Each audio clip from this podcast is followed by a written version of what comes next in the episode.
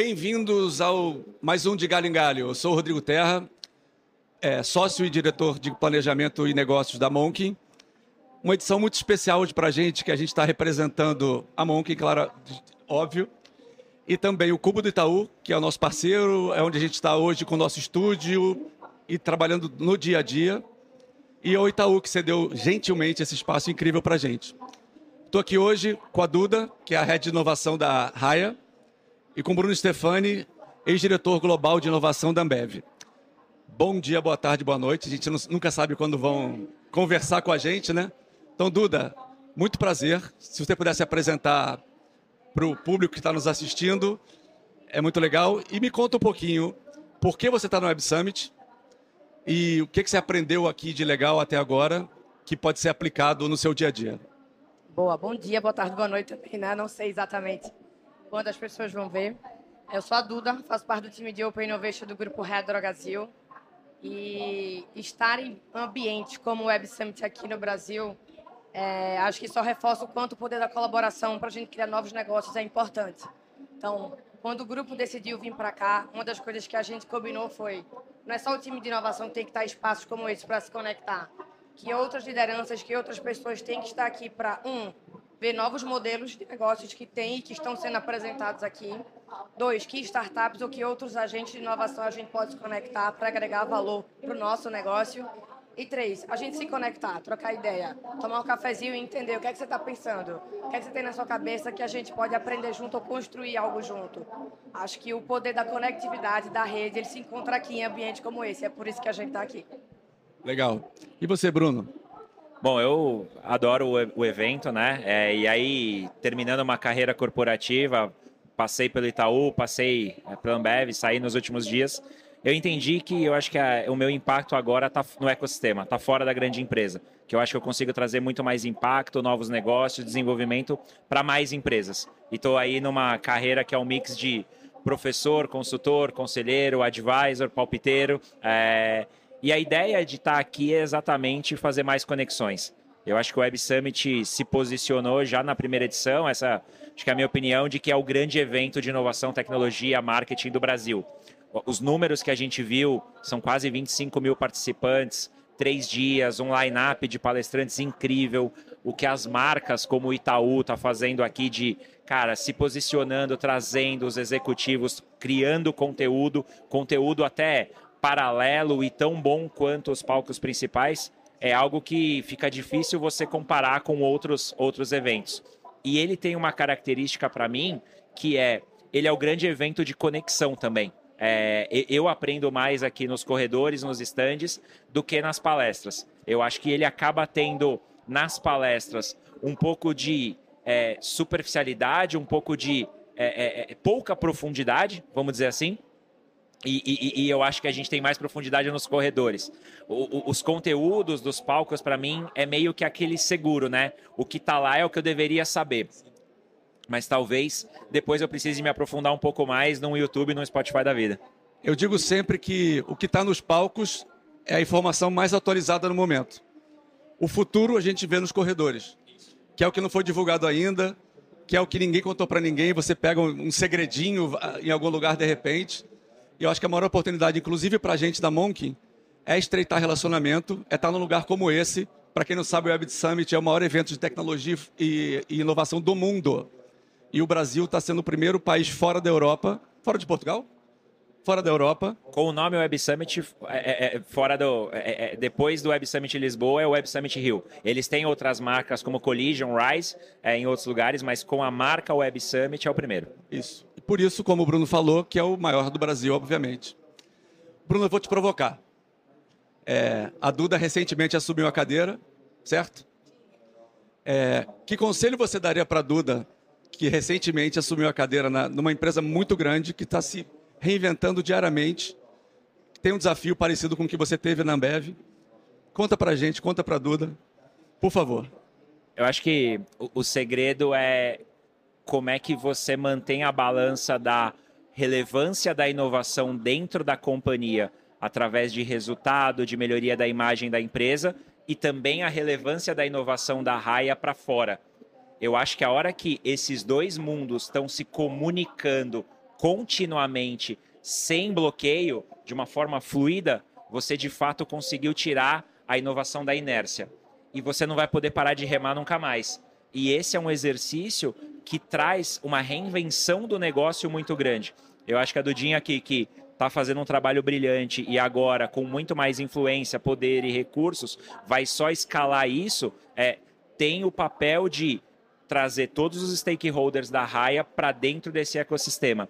A inovação da Raia não deve depender do trabalho dela, da área dela. Ela tem que ser só uma orquestradora de tudo que está acontecendo.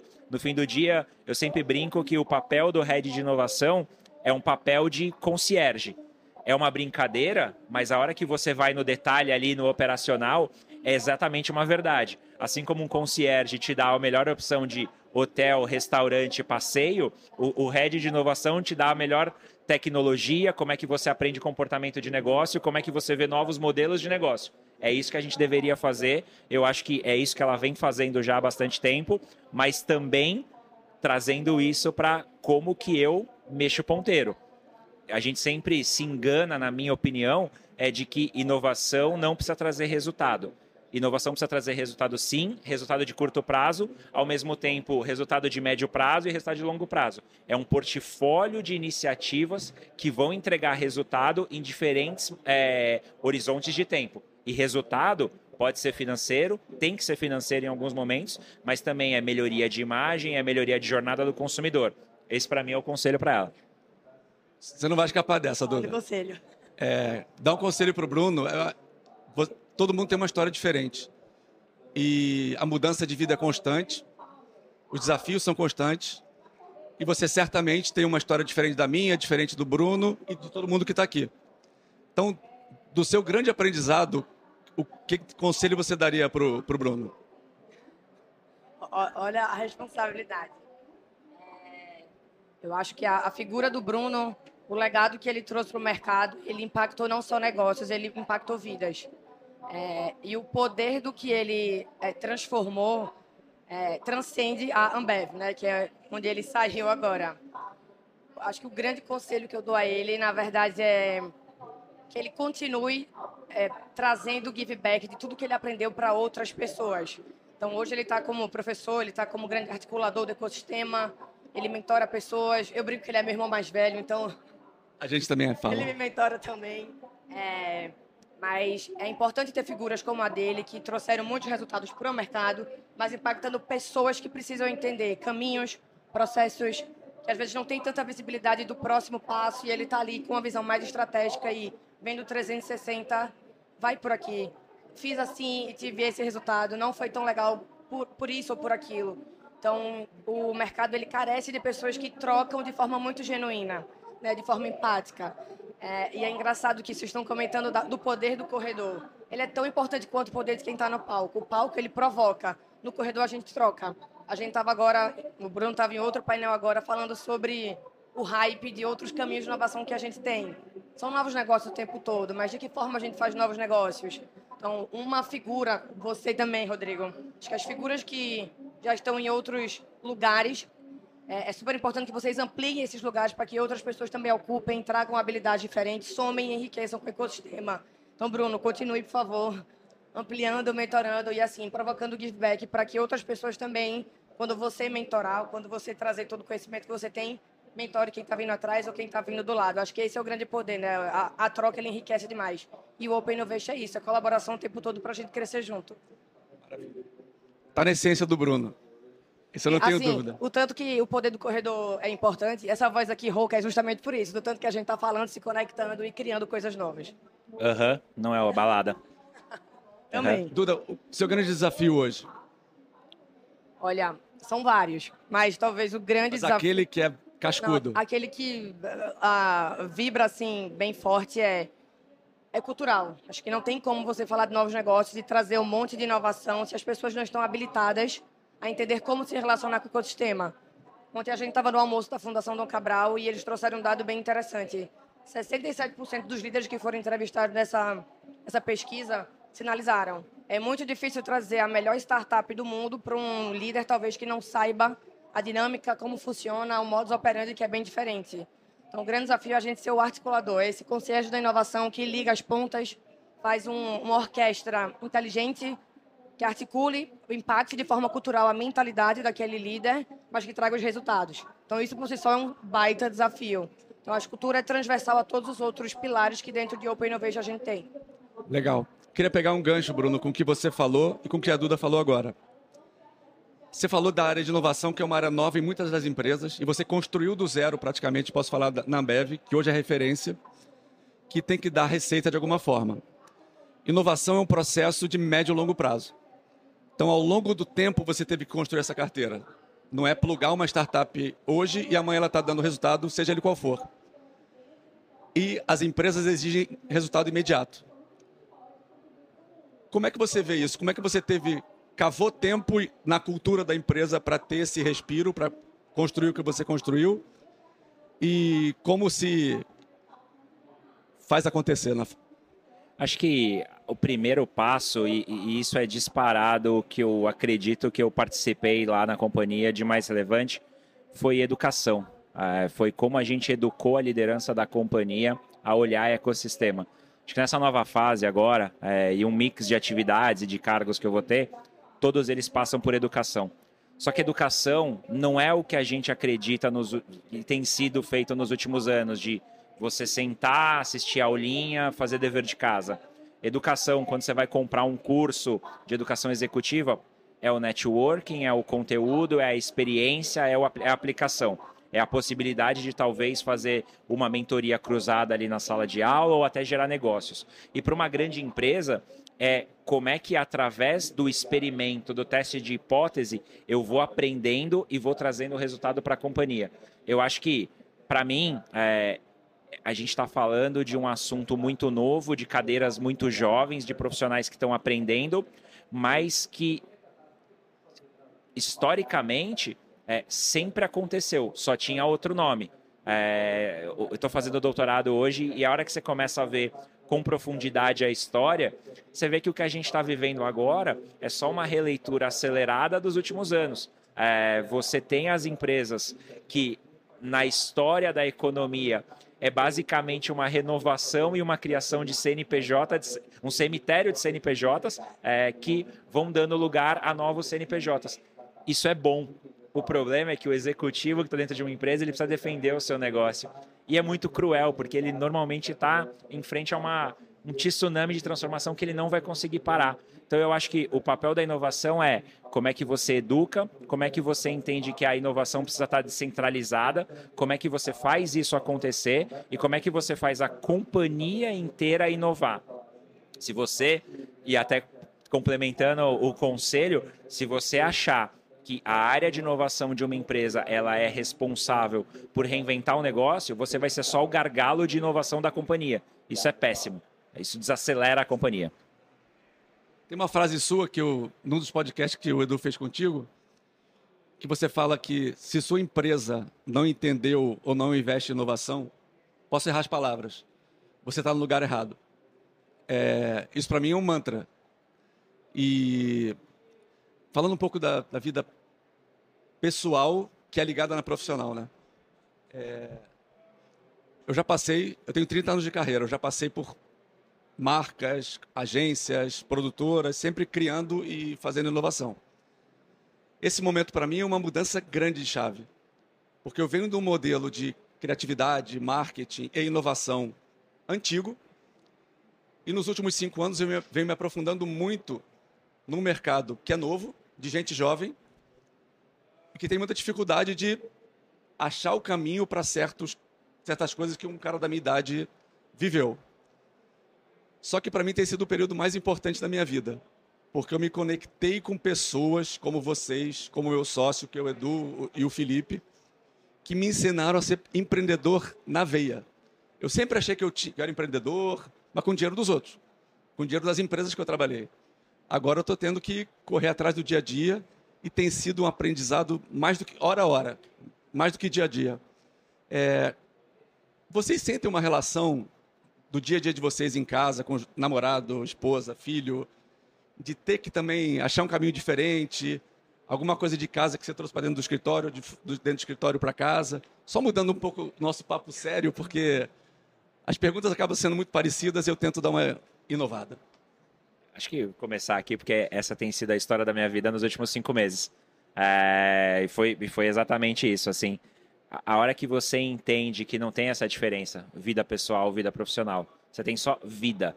E, e, e a agenda ali, ela não tem, ah, o das nove às seis é trabalho, antes é família, depois é sei lá o quê. Não é isso. A sua vida acontece, ela é fluida. E, e, e, a hora que. E eu acho que eu aprendi isso durante a pandemia, fazendo home office. A hora que você vê que tudo bem não ter uma reunião às três da tarde, porque às três da tarde eu vou assistir Patrulha Canina com meu filho e depois eu vou trabalhar. Você fala, cara, as coisas se misturaram e, e, e funciona. E, e para mim foi um processo que foi amadurecendo e que em algum momento eu percebi que é essa vida que eu quero. Eu, eu quero descentralizar o conhecimento, eu quero ter mais impacto, eu quero de fato poder cuidar da minha saúde mental, da minha saúde física, da minha família, da minha carreira, da minha vida financeira. A hora que eu encontrei um formato, um flywheel ali de dá para fazer isso, eu achei um novo, uma nova forma de operar. Eu achei uma nova carreira que eu tenho até dificuldade, né, de falar em cargo, que a gente está muito acostumado nos eventos aqui a seu nome, seu cargo. Sei lá qual é meu cargo. De uma reunião que a gente teve para cá lá na Monk, a gente, o nosso cargo é Monker. Então, ah, o que, que você é? Monker. E você, Duda? Vamos lá. É, acho que de vida, como o Bruno estava falando, acho que de um ano para cá, o que a Duda olha com muito carinho é o quanto você se mostrar vulnerável é poderoso para você criar verdadeiro vínculo com as pessoas. Então, você não ter medo mesmo de dizer, não sei, eu não sei sobre isso, me ajuda. Bruno, eu não estou conseguindo enxergar aqui dessa forma, me ajuda.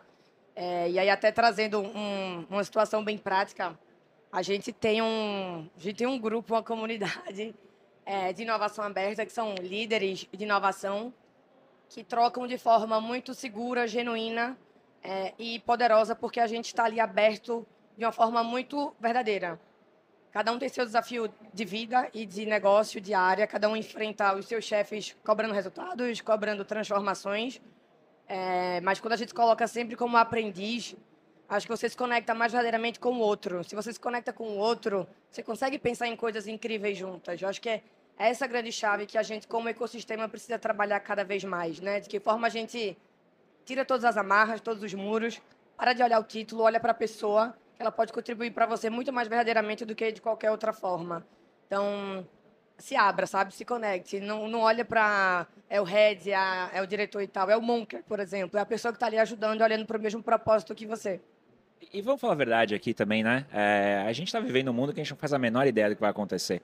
É, você vê esses planos, né? você vê esses planos aí de um ano, dois anos, três anos, cinco anos, pode rasgar tudo, é, porque não faz nenhum sentido. Março de 2020 ensina pra gente que, planeja, que plano não serve para nada. Todo mundo em março ali rasgou seu plano e teve que operar em velocidade de crise, aprender em situação de caos. Você testa, aprende e faz de novo. O que deu errado, você coloca na conta do aprendizado e não comete esse erro de novo. O que deu certo, você põe mais dinheiro e escala. Eu acho que a gente vivendo nesse mundo traz muito mais vulnerabilidade para a história.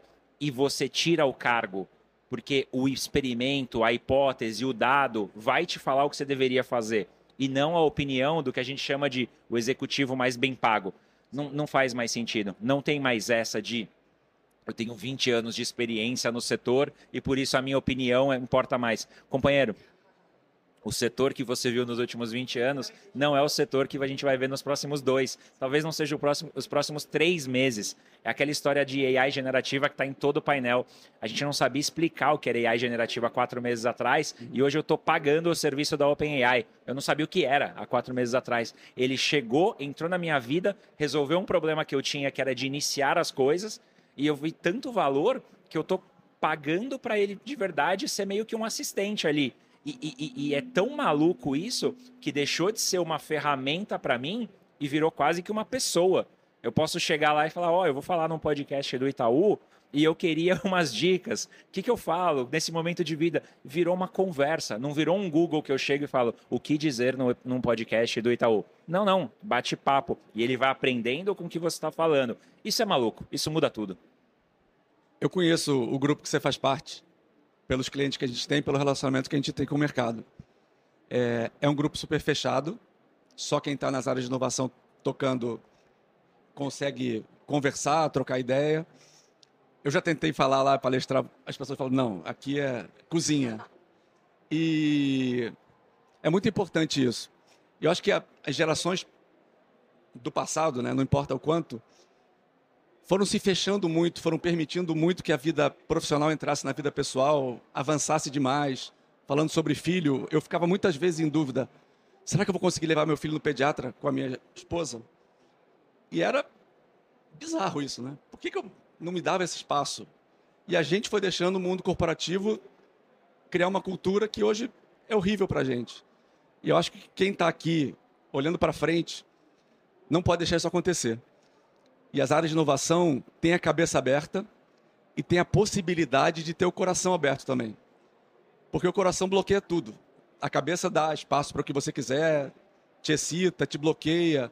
Mas se você não tiver coração aberto, não tem essa conexão com as pessoas que você falou. É, eu acho que a gente está terminando o horário, já estão me cutucando aqui. Uma dica rápida de vida, não importa do que, que você quer dar para alguém que você conheceu hoje, para a Câmara da Verdade. Boa. Acho que ao invés de você sempre pensar em explicar, não vou fazer isso porque eu sempre fiz, começa a pensar assim, por que não? quando você abre o porquê não, você abre um mundo de possibilidades, sabe? Por que não me conectar com uma pessoa ali que tem uma vida totalmente diferente da minha? Por que não ler um conteúdo que não tem nada a ver com minha área de negócio, mas que pode explodir minha mente de ideias? Então, se perguntem mais os porquê não para vocês aprenderem mais também. Bruno, Cara, eu vou dar a dica dos meus últimos cinco meses, assim, que é gasta tempo com a sua carreira, faz um exercício de autoconhecimento e de verdade entende que você é o único responsável pela sua carreira. Ninguém vai cuidar da sua carreira que não seja você. E, e, e eu acho que re, isso é realmente um presente, assim. Você ter a oportunidade de pensar aquilo que você quer, que você faz bem e que o mercado precisa e achar o seu ângulo ali no mundo é onde você de verdade vai ter sucesso. E a hora que isso começa de fato a, a, a prosperar, é, é uma sensação boa que vem, que vai meio que consertando a sua vida inteira. Aí você quer cuidar da sua saúde, você quer estar mais próximo dos seus filhos, você quer, de fato, até fazer outras coisas e, e chegar no momento que eu acho que eu estou hoje, que é o que a Dudinha falou, de give back, entendeu? É, eu, eu, vou agradecer a companhia, a Ambev, para sempre, assim. Eu acho que eu entreguei muito valor, mas eu recebi tão mais, tão mais, que eu acho que agora é hora de devolver. Maravilhoso. Essas entrevistas são difíceis porque cada coisa que vocês falam eu já penso em 32 perguntas. Mas eu queria agradecer muito a vocês. É uma honra estar aqui, estar com o Cubo, estar no maior evento de inovação e tecnologia do mundo, estar representando a empresa que a gente briga todo dia para fazer crescer, para fazer isso tudo que a gente conversou acontecer. Duda, muito obrigado. Bruno, muito obrigado. É sempre um prazer estar com você e é um prazer te conhecer hoje é, pessoalmente, não só de a Duda, da Raia. É, é, tem que criar um nome de Munker para vocês. É, pessoal, obrigado. Mais uma vez agradecer ao Itaú, Itaú BBA, ao nosso grande parceiro que é o Cubo.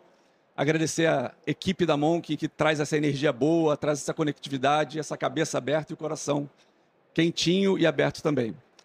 Obrigado, de galho em galho, num lugar muito especial. Até a próxima, galera.